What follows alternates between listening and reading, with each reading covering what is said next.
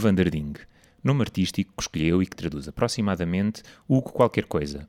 É humorista, cartunista, ator, escritor, locutor de rádio, apresentador de televisão e talvez qualquer coisa que o define muito mais do que aquilo que fez ou do que aquilo que faz. Habituou-nos às suas partilhas regulares das personagens que criou e que, através da literalidade, gozam com o absurdo da existência e do cotidiano. Relembramos-nos, por exemplo, da Criada Malcriada, da Doutora Juliana Saavedra, da Teresinha e da Celeste da Encarnação. Autor de Vamos Todos Morrer, uma antologia de obituários cujo título diz a única verdade incontornável que desconforta dizê-la em voz alta. Porque diz ela é dizer que vamos perder pessoas e que pessoas nos vão perder a nós também. Mas, por que não, apesar de tudo, rirmos-nos em voz alta, relembrando-nos dos feitos, das peripécias e das histórias das pessoas que já morreram, honrando-as no legado que deixaram. Não é um exercício fácil falar da morte com a descontração com que falamos da vida. Mas, sobretudo, é pertinente celebrar a vida no reconhecimento da sua finitude quando nos contam as histórias daqueles que já cá não estão. E aqui comigo hoje, não para falar sobre ele, mas com ele, está o Hugo Vanderding. Olá, Hugo, Olá. muito bem-vindo. Obrigado por estares aqui para conversarmos sobre um tema que o título do teu livro resume sem qualquer pudor, não é? E se calhar começávamos exatamente por aí, pelo título. Quando o leio, soa-me sempre de formas diferentes. Há momentos em que me parece que é um aviso ou um sobressalto, outras uma descoberta ou uma epifania que acabaste de ter. Seja como for, porque a escolha de uma verdade tão inconveniente para o título do teu livro? Sim, o, o, o título do livro parte do título da rubrica que eu tenho nas manhãs da 3 há, três anos. São Uhum. 800 mortos, quase, é muita gente. Um, E eu queria há muito tempo fazer estes, estes obituários, porque a morte é um tema que me fascina. E, e, sobretudo, nestes obituários é falar da morte, mas falar de pessoas que morreram, mas na verdade não morreram. Por isso é que estamos a falar delas, às vezes 500 anos, às vezes 2500 anos depois. Um, umas mais conhecidas, outras menos. O, o nome em si foi uma vez que imaginei, as, as ambulâncias andam com ambulância escrita ao contrário para ser lido nos espelhos retrovisores. E Eu imaginei uma ambulância que em vez de ambulância tivesse escrito vamos todos morrer ao contrário.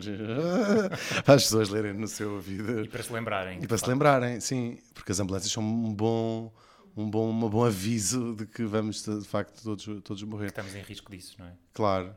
E é, eu, eu acho que é, foi também uma espécie de provocação. E a coisa engraçada da Antena 3 foi permitirem fazer isso. Hum, uma rubrica chamada Vamos Todos Morrer, às 8h30 da manhã, quando as pessoas estão no carro, é o prime time da rádio, particularmente às 8h30 da manhã. E, e não deixa de ser uma provocação de, de testar os limites.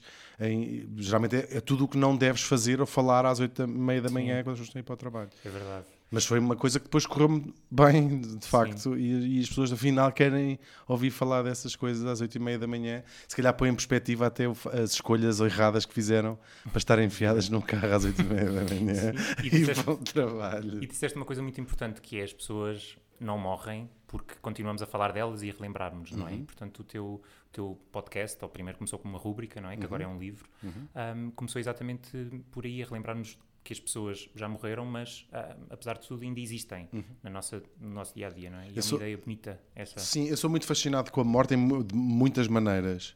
E com ah, a, a história, porque vejo, como gosto muito de história, vejo isto como um encadeamento de que começa com, aliás, começa até bem mais atrás, com uns bichos dentro d'água que saem unicelulares, e, e a história tem sido uma tentativa, ah, mas individual e coletiva, de nos organizarmos e de vivermos em conjunto uns com os outros. Começou numas cavernas ou numa savana e fomos eh, refinando. hum, às vezes olho em volta e, e penso, de facto, começaram numas savanas na Tanzânia e termos hoje prédios de 140 andares e estradas e aviões e em 3 horas, 3 horas 6 horas está-se em Nova Iorque, em 3 horas está-se em Istambul, é incrível. E, mas somos as, as mesmas pessoas. Continuamos Sim, lá civilizados. Sim, quer dizer, temos um, fomos, fomos arranjando maneiras de nos organizar e coletivamente crescemos, mas individualmente não devemos ser muito diferente nas nossas inquietações das pessoas que andaram na, na savana na Tanzânia. E, e uma das grandes inquietações que fomos inventando ah, camadas sobre isso é de onde é que viemos, o que é que nos torna especiais em relação aos, aos outros animais, porque nós de facto olhamos em volta e depois com resultados às vezes trágicos e nós desde o início dos tempos percebemos que há qualquer coisa que nos distingue dos, dos outros animais Eh, esta nossa capacidade de falar de partilhar conhecimentos Um, claro que hoje estudamos um bocadinho mais e sabemos que os animais, que calhar, também partilham conhecimentos uhum. e falam de certa maneira. Mas, mas há ali qualquer coisa diferente e depois fomos arranjando justificações e, e inventando narrativas para de onde é que viemos. Sim. E para Daí nasceram vamos? as religiões e, e depois essa ideia de que por nos acharmos tão especiais, como é que temos um fim exatamente igual aos cães e aos gatos e às zebras e às gazelas de Thompson, não, porque as gazelas de Thompson acabam sempre despedaçadas na boca de um leão. Sim. Mas um, isso é, é, é, fascinante. Eu acho que toda a gente passa por uma fase, sobretudo mais novo, em que acha que não vai morrer. Era uma pergunta que eu te queria fazer. Quando é que tu descobriste que íamos todos morrer? Um, eu sempre achei, ainda acho um bocadinho, que calhar, pode haver uma pessoa imortal e se calhar sou eu. Um, agora já acho menos, mas durante quando era mais novo achava mesmo isso. Não, uh, se calhar não vou morrer. Lidamos um bocadinho mal com a nossa própria morte. Claro que quando nós estamos a crescer, a nossa própria morte é uma coisa mesmo muito. Uh, não somos capazes de imaginar. E por isso é que bebemos muito, saímos muito, uh, fumamos muito, uh, whatever, comemos muito. muito, dormimos mal, enfim, todas essas coisas porque é impossível. Há aquelas adultos que tentam dizer: olha, um dia mais tarde, não interessa, não, faz, não interessa nada. É, mas depois vemos.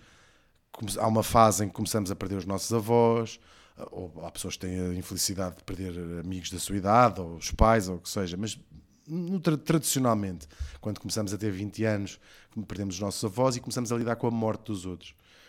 Um, Lidamos de vez em quando com umas mortes abstratas, como das pessoas na televisão, em guerras, ou em massacres, ou uh, doenças, ou de fome. Um, mas é uma coisa muito abstrata. Até os números são abstratos. Não é? 500, morreram 500 pessoas. Morreram um milhão de pessoas em três semanas no Ruanda. Ah, bem. É completamente abstrato.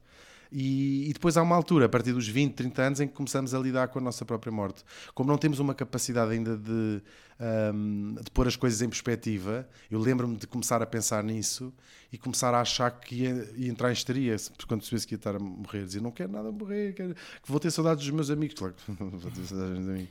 Não queria nada morrer. E hoje em dia, quando imagino isso, um, que gostava de morrer velho, não é? Muito velho, mas gostava de. Mas não, não vai. Percebi que não vai ser. Não é essa coisa toda. Até porque as pessoas. Há, é, é, um. Quando chegas aos 100 anos, só morre, geralmente não, há uma estatística engraçada que é se chegas saudável aos 95, dificilmente morres de doenças, porque a incidência das doenças aos 95 Portanto, se não tiveste já aquelas doenças tradicionais das pessoas a partir dos 70, já não vais ter mais. Portanto, morres geralmente a dormir.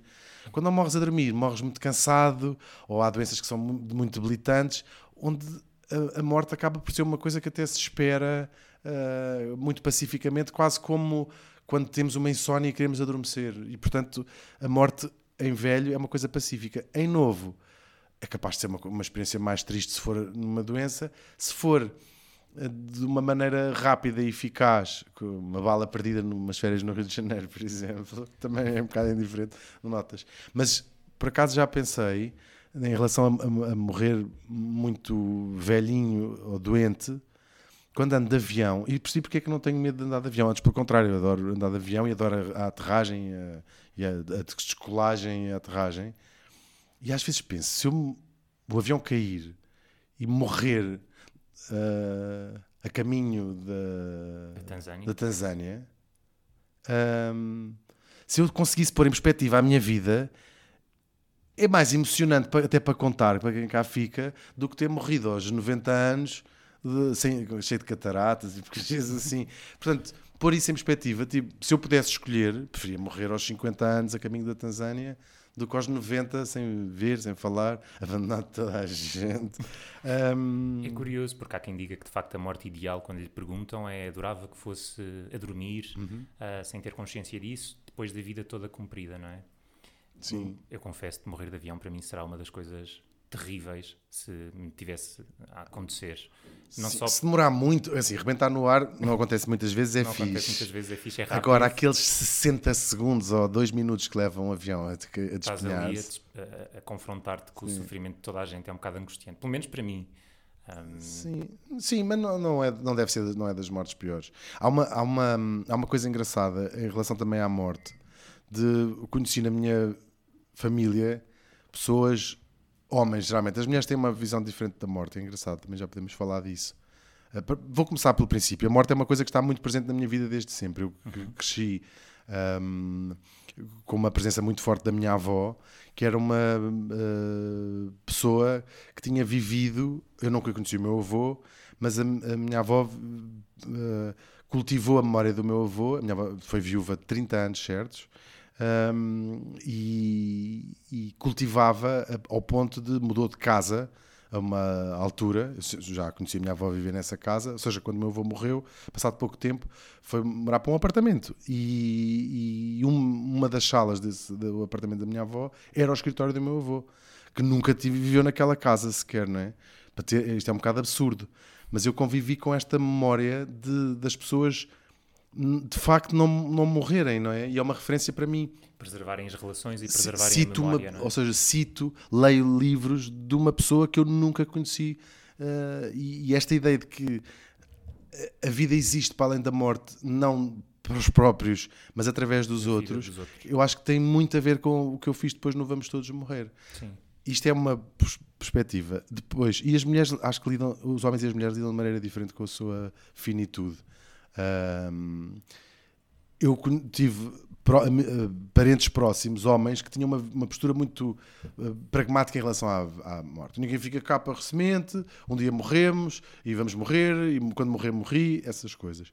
E depois, quando essas pessoas foram envelhecendo, perceberam com algum horror que a morte nem sempre é uma coisa limpa e eficaz e que um dia cais para o lado e morres. E depois foram sendo confrontadas com faces menos fixes da morte que é podes ficar doente durante muitos anos, podes perder muitas uh, das tuas faculdades físicas, mentais, e aí depois a masculinidade tóxica desaparece certo. e ficam a ver que somos vulneráveis. Que, que as pessoas são é? muito vulneráveis. Uh, e falaste de uma coisa importante que acontece muito um, na altura do diagnóstico de uma doença grave, que progride, que não tem uhum. cura.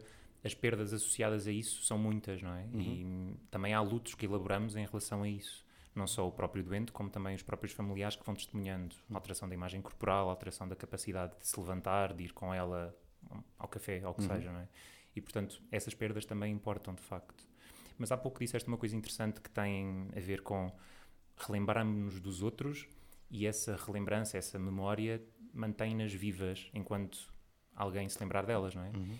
E a esse propósito, tu escreveste, disseste há pouco, cerca de 800 ou 800 obituários, não é? Uhum que é que tu achas que a morte delas diz sobre as suas vidas? Achas que quando nós reescrevemos a vida das pessoas depois de mortas é muito diferente da vida um, do que foram em vida? Isto no sentido de muitas das vezes os obituários são sempre simpáticos e gentis. Ah, ele era muito boa pessoa, ele era uhum. incrível, ele fez isto, aquilo e aquilo outro.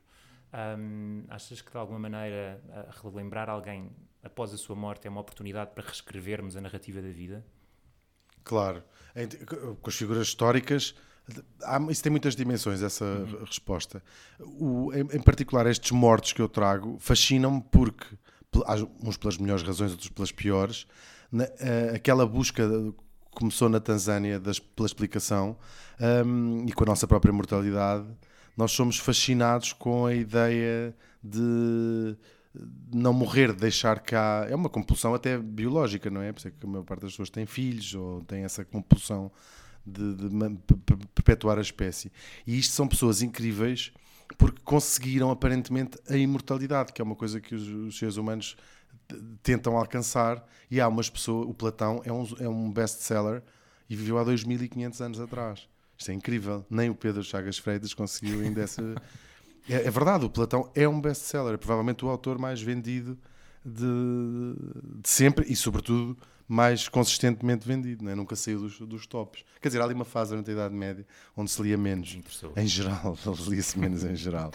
Mas um, nas figuras históricas ou públicas, uh, o que estamos a comentar é, muitas vezes, uh, uh, a parte pública das suas vidas e depois algumas uh, especulações sobre as suas, as, as, suas motivações, a sua, vida, a sua vida privada, sobretudo se forem figuras mais para trás no tempo, não é? Nos, o, o Dom Afonso Henriques contamos aquilo que ele fez e depois especulamos sobre as suas motivações, os seus pensamentos interiores, as suas inquietações um, e, e, dá para uh, jogar uma coisa com a outra. Na nossa vida pessoal, nós assistimos muita, muitas vezes a fazermos, a reescrevermos a nossa experiência com aquela pessoa, com um uhum. pai, com um avô. Uhum. Um, sobretudo, é, mas isso eu acho muito fixe, pessoas que tiveram relações muito complicadas com essas figuras, um, de repente, uh, passado algum tempo do luto, falas com elas e, é, e é, é, ficas muito perplexo porque te lembras das histórias anteriores e aquelas pessoas de repente transformaram aquelas pessoas nos heróis e apagaram-lhes os seus defeitos.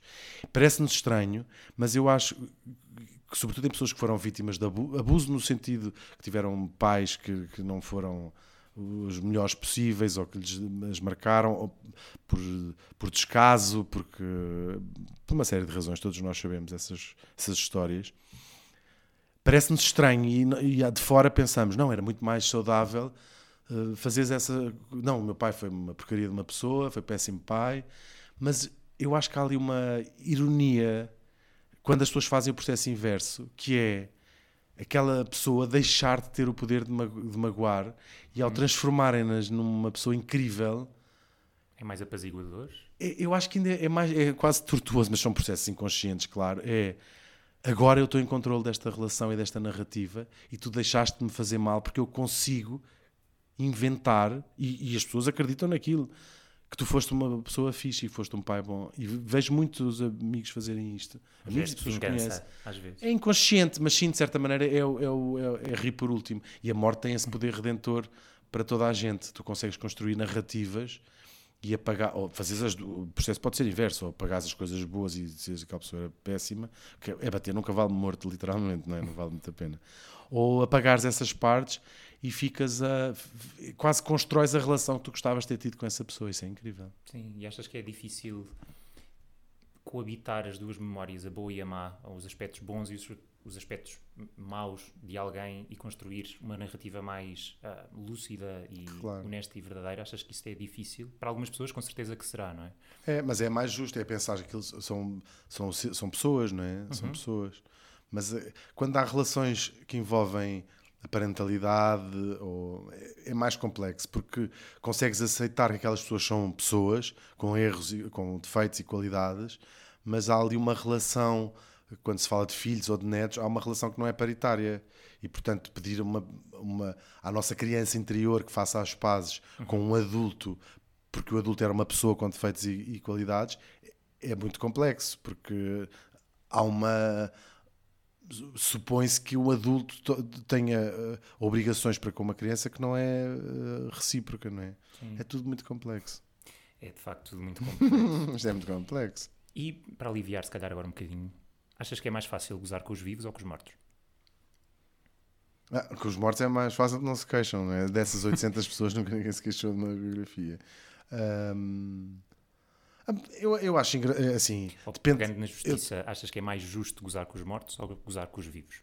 Os mortos são fixes e as, as pessoas, sei lá, gozar com o Carlos Magno ou até com o Dom Afonso Henriques, é, são, são figuras que já não, não, não, abstraímos da sua existência física. São, são figuras, são imagens, são poder instituído, são.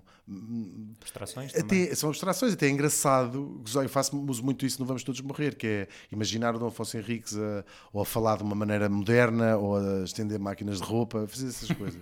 não acho grande mal. Tenho algum cuidado quando falo de pessoas que sei que têm os filhos vivos ou os netos uhum, vivos, claro, já aconteceu várias é? vezes. Sim, claro, e aí não, uh, não vale a pena explorar uh, partes menos boas das, das, das, pessoas, não é?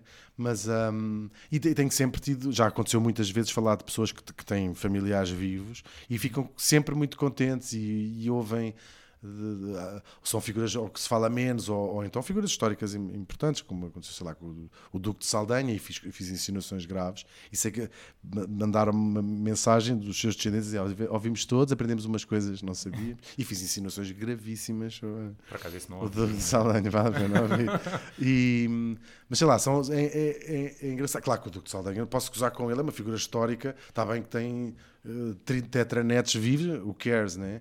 Mas quando são pessoas mais, mais que morreram há muito pouco tempo, Uhum. aí sim, tem-se um cuidado especial. Com os vivos é mais engraçado de gozar do Que que com os respondem. mortos. Sim, então estão aí. Ok, mas É mais justo, pelo com- menos. Tem muito a ver também com os limites do humor, não é? A morte pode, neste sentido, ser um limite para o humor. Uhum. Era mais essa a pergunta, mais essa a lógica. Ah, sim, gozar em particular com a morte. Mas já, já, já gozei com a morte. Não, mas já há mortes que muito divertidas. Há pessoas que tiveram mortes muito engraçadas. Há um cantor, uh, o Claude François, que é um tipo que toda a gente sabe quem é, mas ninguém sabe quem é. Em França é muito famoso.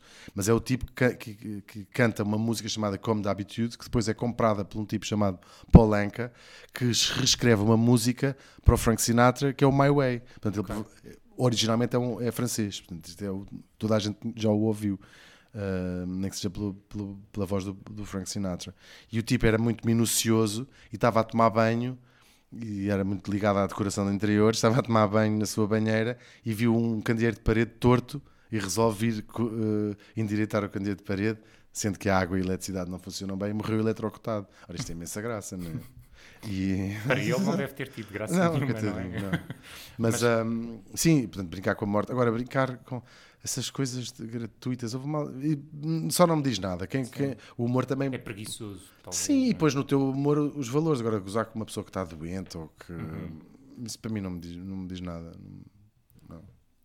Em relação ao luto, hum, estava aqui a pensar, já falámos da morte, já falámos de quem perde pessoas e que, de alguma maneira, enluta, e hum, não é propriamente uma doença mental o luto, mas o sofrimento associado pode, de facto, de tal forma ser avassalador que pode trazer problemas de saúde mental. E pegando um bocadinho numa das tuas personagens, que é a minha preferida, o que é que tu achas que a doutora Juliana Saavedra diria a um paciente enlutado se a procurasse para ajudar neste sentido? Sei lá, ela, como é uma mulher muito direta, hum, eu acho que pôr as coisas em perspectiva em relação ao luto é a primeira coisa a fazer, se fores assim muito duro, é. Agora visto só de fora, não é? É dizer isto não lhe aconteceu a si, você não morreu, agora lida com a parte mais egoísta, no bom sentido, de- da falta que essa pessoa lhe faz. E, e é uma das boas maneiras é perceber que hum, a falta é só física, é só não poder ir almoçar ou jantar com aquela pessoa, mas que ela continua a existir. Eu- a minha avó, que é uma figura muito importante na minha vida, morreu quando eu tinha 20 e poucos anos, portanto já passei, acho que está a fazer agora este ano, tantos anos com a minha avó como com a minha avó. E eu não preciso que ela esteja, claro que no início gostava muito, mas não preciso que ela esteja viva para saber o que é que ela me diria. Hoje em dia. Sim, com conselhos que lhe peço. Aliás, há um- uma altura do meu luto com a minha avó que foi sempre muito pacífico, porque hum, a minha avó morreu e eu pensei, claro que fiquei muito- era uma das coisas que eu desde criança tinha pânico: como é que vai ser, como é que vai ser. Mas já até, até houve um. Minha avó esteve doente, mas muito pouco tempo e muito morreu muito rapidamente hum, em casa, a dormir, tudo- foi tudo ótimo, como ela exatamente queria. Mas e eu fiquei muito triste, mas passado dois ou três dias pensei, minha avó viveu a vida toda como quis, toda. Por que eu estou triste de quê? Teve quase 90 anos, mesmo com uma doença gravíssima, teve só pai 15 dias doente, portanto não tenho nada que estar triste. E o resto continua a falar com a minha avó na cabeça. E durante muito tempo, eu tinha 20 e tal anos, dizia o que é que a minha avó faria nesta situação. Passava isto muitas vezes. Apareciam-me situações na vida e o, que é, o que é que a minha avó faria nesta situação? E deixei de fazer isso quando estava numa situação em que eu pensei o que é que a minha avó faria nesta situação. Eu olhei em volta e pensei a minha avó jamais estaria nesta situação. e de facto, não, assim, passei por situações que a minha avó nunca estaria naquela situação. Apesar de ter sido viúva durante 30 anos. Há certo tipo de festas que a minha avó não frequentava. Não iria. De facto, sim. Olha, e voltando Mas o luto, Sim. também tenho opiniões muito fortes sobre isso. O luto acho que é muito útil para a saúde mental e para, essas, para, essas, eh, para a maneira de lidar com a morte. Com a morte, que não é só a morte, o luto, o luto tem a ver com a perda. Com a pode ser uma perda, relação, pode, pode ser um ser divórcio. um animal, mas é um animal morrer, sim. Pode ser perda um abandono. Sim, sim, sim, sim, sim. E hum, às vezes até coisas imaginadas, não é? Assim, uma coisa. E, e, e os, os psicólogos, não sei se foi um psicólogo, se foi um psiquiatra, não sei quem é que fez esse por acaso, Até acho que sei quem é que fez esse estudo, acho que é uma mulher, mas não, não interessa. Das fases do luto, que é uma, uma coisa que aparecia. É uma, é uma senhora, não é? É, é uma senhora. Já sei quem é. E, e, e pronto, inventou as fases do luto, que se passa por aquelas fases, e eu acho que ela própria já veio explicar que aquilo foi. Pegaram nas fases do luto e usaram da pior maneira possível. Porque dá a ideia que as fases do luto são umas fases que se passa todas pelaquele, pelaquela ordem, com períodos reservados naquela ordem, que se passa obrigatoriamente por todas aquelas fases e que é uma progressão na carreira até Sim, até ficarmos. Ora, isso hoje em dia, eu acho que ela própria corrigiu Sim, isso, sim, isso não é nada disso. Nem toda a gente tem que passar por estas todas, nem por esta ordem, nem com períodos específicos em cada uma das Uhum. ordens, e pode andar para trás e para a frente nesta ordem. ah, e isso é muito importante, é muito importante para o próprio, para perceberem ah, em que fase do luto é que está, ou se saltou aquela ou se não saltou, mas é sobretudo importante para a pressão social que os amigos e a família faz, e já toda a gente sabe de histórias de alguém que disse mas ainda estás a chorar, ainda estás vestido de preto, ou ainda estás não sei o quê, já passou dois meses, já passou dois anos, quando a experiência do luto pode demorar a vida toda, pode não, não se curar, não é? O luto é a vida toda, não é? Enquanto Claro, aprende-se a viver... ah, integramos a perda, claro. diria. Sobretudo aquelas per- perdas que nós consideramos menos normais, porque perder os avós hum, faz parte do processo natural da vida, como a partir de uma certa idade é perder os pais. Agora, depois há, há experiências que eu não consigo sequer imaginar, aquela clássico de perder um filho, por exemplo. Aí eu acho, suponho que é uma experiência de luto que se, que se leva para a vida toda e todas as histórias que ouço vão nessa, nessa direção. Não quer dizer que não se continue a viver, não se continue a fazer, a rir, a ter uma vida normal, mas claro que é uma, é uma voz, eh, até com os nossos avós nós fazemos isso, não é? Não é com tristeza para sempre, não é? Não vive, não vive triste para sempre, não se vive triste para sempre. Hum, mas hum, e, e isso é importante porque ajuda em- em- eh, muitos dos problemas quase todos os problemas de saúde mental são agravados pela percepção à volta Não, ou seja claro que há, há- há condições psiquiátricas que causam sofrimento interior mas depois do sofrimento interior, há muitas coisas que são só características pessoais. Ou ter pouca necessidade de dormir, ter muita necessidade de dormir, ter oscilações de humor. E isso só causa sofrimento pelo embate que tem na, na sociedade. Ou seja, não, não há razão aparente para, para dormir pouco ou dormir muito ser motivo de sofrimento, não é? É- Integra-se na sua vida. Agora, perder o emprego porque não, não se consegue chegar a horas, perder a casa porque não, é, to- toda essa essa a sociedade não estar preparada para pessoas que são diferentes hum, Dificulta o processo. que causa im- imenso sofrimento, sofrimento e não e morte e suicídios e coisas tristíssimas. E é, vamos, eu acho que a sociedade tem que caminhar para um ponto de, de incluir mais gente. Nós perdemos, nós como sociedade ocidental, perdeu Uh, podíamos ter ido à Lua no século XIII, eu digo isto muitas vezes. Já perdemos o contributo de metade da humanidade até mais ou menos ao fim do século XIX por termos excluído as mulheres das artes, das ciências, da política, todo lado. Todo lado. Podíamos, se calhar, se, se as mulheres estivessem incluídas, tínhamos ido à Lua no século XIII. Foi uma mulher negra, não sozinha, mas com outras mulheres negras, que fez os cálculos para o homem, para, para o homem chegar à Lua. E aqui o homem, no sentido com H pequeno, foram três homens que lá foram.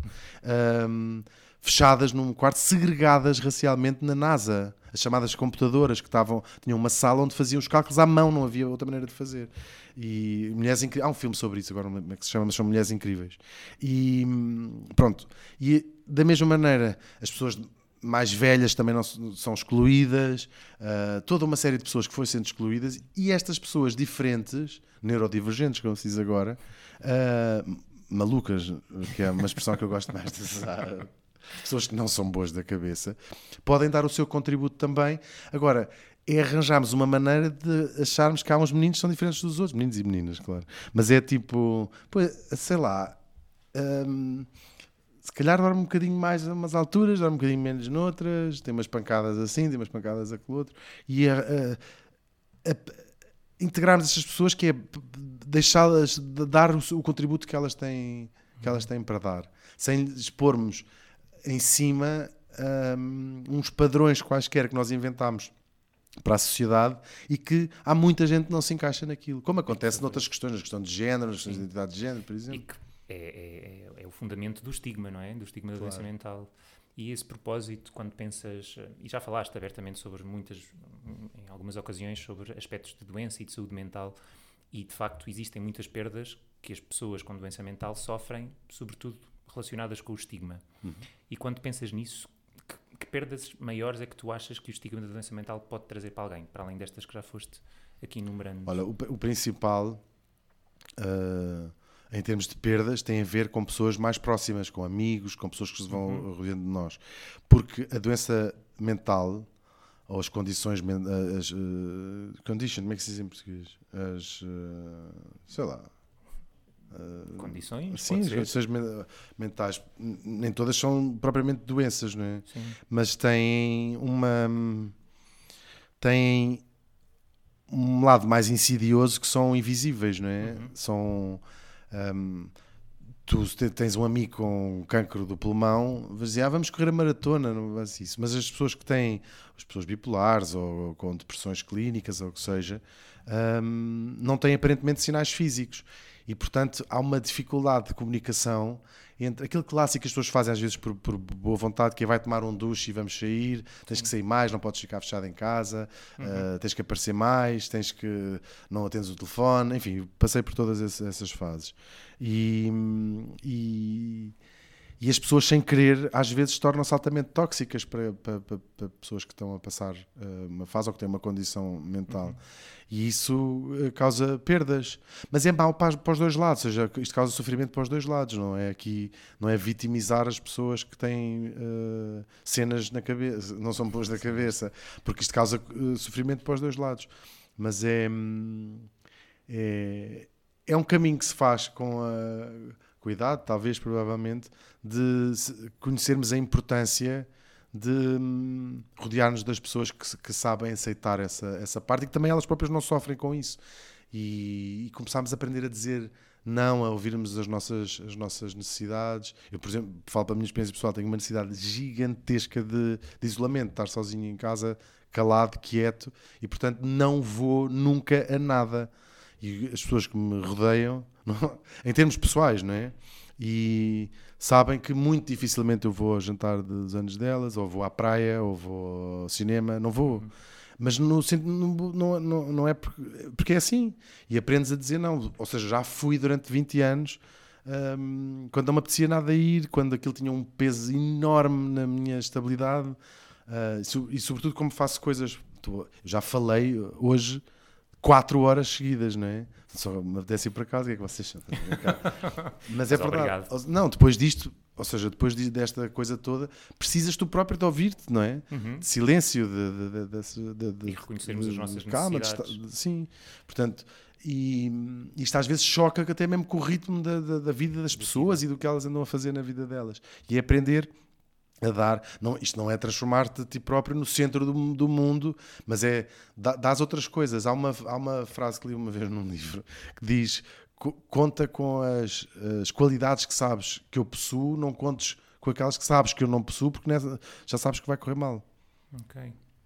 E isto tudo que tu acabaste de dizer, que de facto é preciso. Eras tu ou a tua doença mental a falar? Imagina perguntar-me isso. Se és tu ou a droga a falar? A droga a falar, não.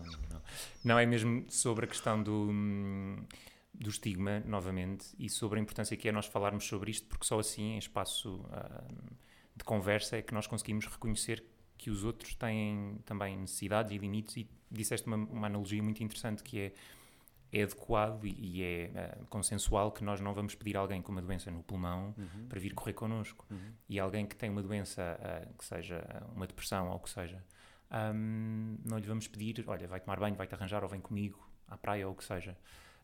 E eu acho que falta muito essa, essa promoção da literacia e do conhecimento do que é que, do que, é que estamos a falar, uhum. da doença mental. Até porque há pessoas, eu já, já, já tive, conheço pessoas ou amigos que, que, que têm uma irmã, um irmão, um amigo que está a passar uma depressão clínica, ou é bipolar, ou assim, uma, uma série de, de, de circunstâncias pessoas muito bem intencionadas que não sabem de facto como chegar àquela pessoa. Uhum. E quanto mais tentam, mais isolamento, todo o clássico, mais, mais a pessoa se afasta, claro.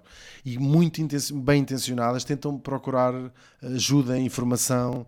E hoje em dia está tudo disponível, a, a informação toda. E uh, há, um, há, um, há, uma espécie de, de, de discurso que me faz-me alguma confusão das pessoas, um, uma espécie de obrigação, por exemplo, quando as, quando as pessoas, um, no caso do suicídio, é muito vulgar, as pessoas à volta, os amigos, sentirem uma culpa enorme de devia ter feito mais, devia ter ligado mais. É bom que essas pessoas percebam, eu nunca me suicidei, mas é, mas há, há alturas que as pessoas, mas tenho uma, uma visão do suicídio talvez um bocadinho polémica, mas é hum, há, há alturas, há situações onde as pessoas estão beyond repair. E sei lá, eu acho que o que há a fazer é fazer essas pessoas sentirem que estão lá se for, se for preciso. Não acho que, acho que há pessoas que chegaram a um ponto onde não sei se há muito mais a fazer. Para além disso, claro que dar informação, uh, uh, dar o sinal de que é possível. Uhum. Uh, sim. Agora. Um, e é fixe, e há pessoas que vão procurar ajuda, e há pessoas que não sabiam que podia haver ajuda e que eh, melhoram e ficam boas, mas também acho que existe uma. uma isto é muito polémico o que eu vou dizer, mas acho que existe uma, uma percentagem de pessoas que espero que seja muito pouca para quem uh, uh, não veria provavelmente um filme muito diferente do que aquele. Isso é muito hum. triste, mas uh, it's life. Não, acho que há mesmo alturas e há pessoas que, que ele era o caminho delas, não, é um alívio. Da, é, o, o Van Gogh, quando se matou, um, provavelmente das figuras mais infelizes do mundo. E a última frase dele, ele matou-se de uma maneira muito fora, porque deu um tiro no seu próprio peito e só morreu dois dias depois da infecção, porque não, não morreu logo. E teve ótima fumária, falar com o, amigo, o irmão, horas, a explicar, ah, eu estava péssimo. A última frase dele é: O meu sofrimento não terá fim. É a última frase que ele disse nessa perspectiva da morte como me, mesmo que não exista morte para, vida para além da morte, ela termina aqui, portanto, na verdade, o meu sofrimento nunca terá fim, porque seria necessário uma vida para além da morte onde ele não fosse infeliz para que o seu sofrimento tivesse fim. E hoje ainda hoje estamos a falar dele, desse Portanto, sofrimento, este, é? este tipo, it's beyond repair, não vale a pena ligar-lhe e dizer Van Gogh, queres ir ao cinema? Uh, porque ele não vai. Uh, sei lá, isto é muito horrível o que eu estou a dizer, mas é, é eu acho que é, é, a vida. Coitadas, e um, não sei muito bem o que é que eu acho disso. E achas que existe espaço, apesar de haver mais informação disponível, como tu disseste, achas que há espaço ou mais espaço para se falar abertamente sobre estas questões, sobre o beyond repair, sobre um, o suicídio, sobre a doença mental grave, sobre tudo isto? Ou de alguma maneira continua a haver ok, há acesso, mas não há muita uh, a vontade de ir procurar essa informação porque é um assunto difícil, melindroso. Um, o que é que tu achas disso? Um, se há espaço para falar disso? Uhum. Ou mais espaço? Sim, acho que é um tema que, que era muito bom que as pessoas falassem mais uhum. abertamente. E se calhar era uma boa maneira de ajudar as pessoas uhum. uh, em geral e a conviver mais, uh, mais pacificamente com, com essas realidades todas. E se calhar isso uh, ajudava muita gente a falar, falar dessas. Um, deixa, ou seja, não tornar isso. Nós temos um estigma enorme em relação a essas, essas matérias, mas não. E às vezes, sem querer, nós, como sociedade, não é individualmente ligar a, a, ou a dizer olha que podes procurar ajuda, olha que podes fazer isso. Era, como sociedade, de facto, não criar condições para que muita gente essa seja a sua única saída. E isso, e isso se calhar, nós, como sociedade, é que, o, é que o fazemos, criando um estigma em relação a procurar ajuda, criando um estigma em relação à doença mental, criando um estigma em relação ao luto, criando um estigma até em relação ao próprio suicídio. Um, se calhar, nós é que estamos, a, nós todos é que não oferecemos outra, outra hipótese. Uhum. Um, às pessoas, sei lá, eu agora estou um bocadinho calado porque estou a pensar nas, nas uh, consequências de, de, alguém que esteja a ouvir isto. E claro que nós queremos sempre oferecer ajuda e oferecer sítios onde as pessoas possam procurar ajuda e sei lá, já passei, não sei se toda a gente passou, não, eu, eu sempre achei que toda a gente já tinha passado um dia já vou-me matar, mas já falei com pessoas que assim, nunca tal ideia me passou pela cabeça, que eu acho, acho estranhíssimo, porque eu penso, já pensei isso imensas vezes, não é? Uh, mas então eu ainda bem que não matei, né? Por isso é que estou aqui a falar. Portanto, as pessoas que estão a pensar nisso e que me estejam a ouvir, não desaconselho a matarem-se imenso, porque a, a vida há mesmo um dia mais fixe. Mas, portanto, estava a pensar, era importante dizer isto, porque uhum. não queria que, me, que achassem que eu estou a incentivar as pessoas a matar-se. Agora, como todos coletivamente, é fixe uh, oferecermos outras possibilidades às pessoas sem, sem ser uma coisa, sim, sem ser uma coisa uh, moralista ou sim, sim. castradora, porque isso tem o um efeito contrário a maior parte das vezes. Sim. E voltando também à questão da procura de ajuda, pensei novamente na doutora Juliana. Uhum. Tu achas que de alguma maneira ela pode representar um, o desdém que existe na procura da saúde mental? Eu tenho imensa curiosidade sobre esta personagem. Como é que ela surgiu? Eu não sei muito bem explicar como é que elas me surgem, mas acho que surgiu quando eu estava a fazer terapia. A minha terapeuta diz mais vezes: Eu não sou a Juliana Saavedra. mas foi imaginar a minha terapia. É impossível, né? somos todos pessoas. É impossível que ela não tenha pensado já aquelas coisas todas. Nunca me disse, mas claro que as pessoas estão a pensar nisso, ou estão a pensar noutras coisas, ou estão a pensar. Uh, eu acho que estão a pensar tudo aquilo que põe a Juliana Saavedra a dizer. É impossível que não estejam a pensar isso. E, mas por acaso acho que tem, acho que aquilo sem querer, mas acaba por ter um papel diferente ao tornar uma personagem pop, não é? Sim. As terapeutas. Eu acho que aquilo eh, funciona como um. Eh, ou seja, apetece imenso ir à Juliana Saavedra ser enxovalhada. Adorava. Sim, apetece imenso. Por acaso, já ouvi histórias de umas terapeutas, homens e mulheres, que são bastante na linha da Juliana Saavedra e que não, levam, não deixam nada por dizer. E é importante dizer-me sempre as coisas que, quer dizer, não naquele tom e não naquele contexto, mas. Uh, uh, a, a honestidade dela é, é cutilante e, e, interessante. Tu, já falámos muito sobre doença mental, saúde mental, sobre procurar ajuda. Só queria saber um pouco a tua percepção se tu achas que o luto é considerado ou pode, ou se as pessoas têm noção que o luto pode ser um problema de saúde mental. Uh...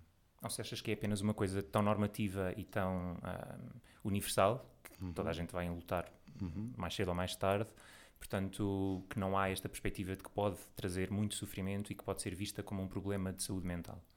Eu acho que também é uma outra questão com muitas dimensões. Hum, ele é, sim, eu acho que pode, pode, pode uh, tornar-se crónico, não é? Crónico, o sofrimento crónico associado ao luto é um problema de saúde mental. Um, em pessoas que já estejam tenham problemas de saúde mental pode ser uma agravante uh, uhum. um complexa ou até despoltar algumas uhum. patologias um, mas até isso conversarmos mais há, há, sociedades que vivem o luto de maneira completamente diferente nem sei se pode chamar propriamente de luto, vivem a morte de maneira muito diferente. Há, há, há, há, sítios do mundo, há religiões que veem aquilo quase como um luxo. E originalmente um, a, a, a, nós estamos, estamos num país cristão e católico, tendencialmente, a sua matriz. Não vejo nada na matriz uh, cristã que, no, que o luto não seja uma experiência positiva, a morte não seja uma experiência positiva. É supostamente uma passagem para. Aliás, quando se vai a uma missa de corpo presente ou de, enterros, é sempre muito nessa perspectiva fixe, tipo, yeah, agora é que vai ser fixe. Um, mas não é assim que nós lidamos com ele. Mas uh, há sociedades onde sim, na Índia lidam uh, melhor com a morte, em África também tem, é um ritual de passagem. Um, não quer dizer que as pessoas não fiquem tristes, ficam sempre tristes, mas é uma, é uma tristeza. Um, talvez assumam melhor que a única parte que, triste é não poder continuar a ir almoçar e jantar com, ou comer aquela pessoa. Um, não sei. Não sei o que é que eu acho disso. Também já não lembro o que, é que era a pergunta. Era, era se achavas que as pessoas têm ah, noção que, que o luto pode ser, pode ser uma, um problema de saúde mental acrescido ou não. Uhum. E por último, se o teu podcast sobreviver, o que é que tu achas que dirão sobre ti no último episódio? Não sei. Não, faço ideia. Um, não sei. Gostava que dissessem que é uma pessoa que tentou fazer o melhor com as. Uh, com aquilo que lhe calhou em sorte, não é? Com as cartas. Tentou fazer o melhor possível, é isso que eu tento fazer todos os dias. Quem é que, quem é que gostarias que escrevesse a tua necrologia? Tem que estar vivo? Se, uh, não. Não. Uh, sim, português. Eu diria o Essa de Queiroz, que tinha imensa graça, sim. E provavelmente me ia arrasar a todo o género. Hugo, muito obrigado por ter estado aqui a falar de temas tão importantes e uhum. tão complexos e difíceis. Um, e portanto, obrigado. Até claro. Já. Tem que, eu queria só acabar por dizer obrigado por este convite e, e para rematar, não se matem e sejam felizes e fixe e morram só quando tiverem que morrer, que é uma coisa fixe. Agora, quando é que têm, têm de morrer, isso é que é, isso é grande incógnita. É? Obrigado, Hugo. Obrigado, eu.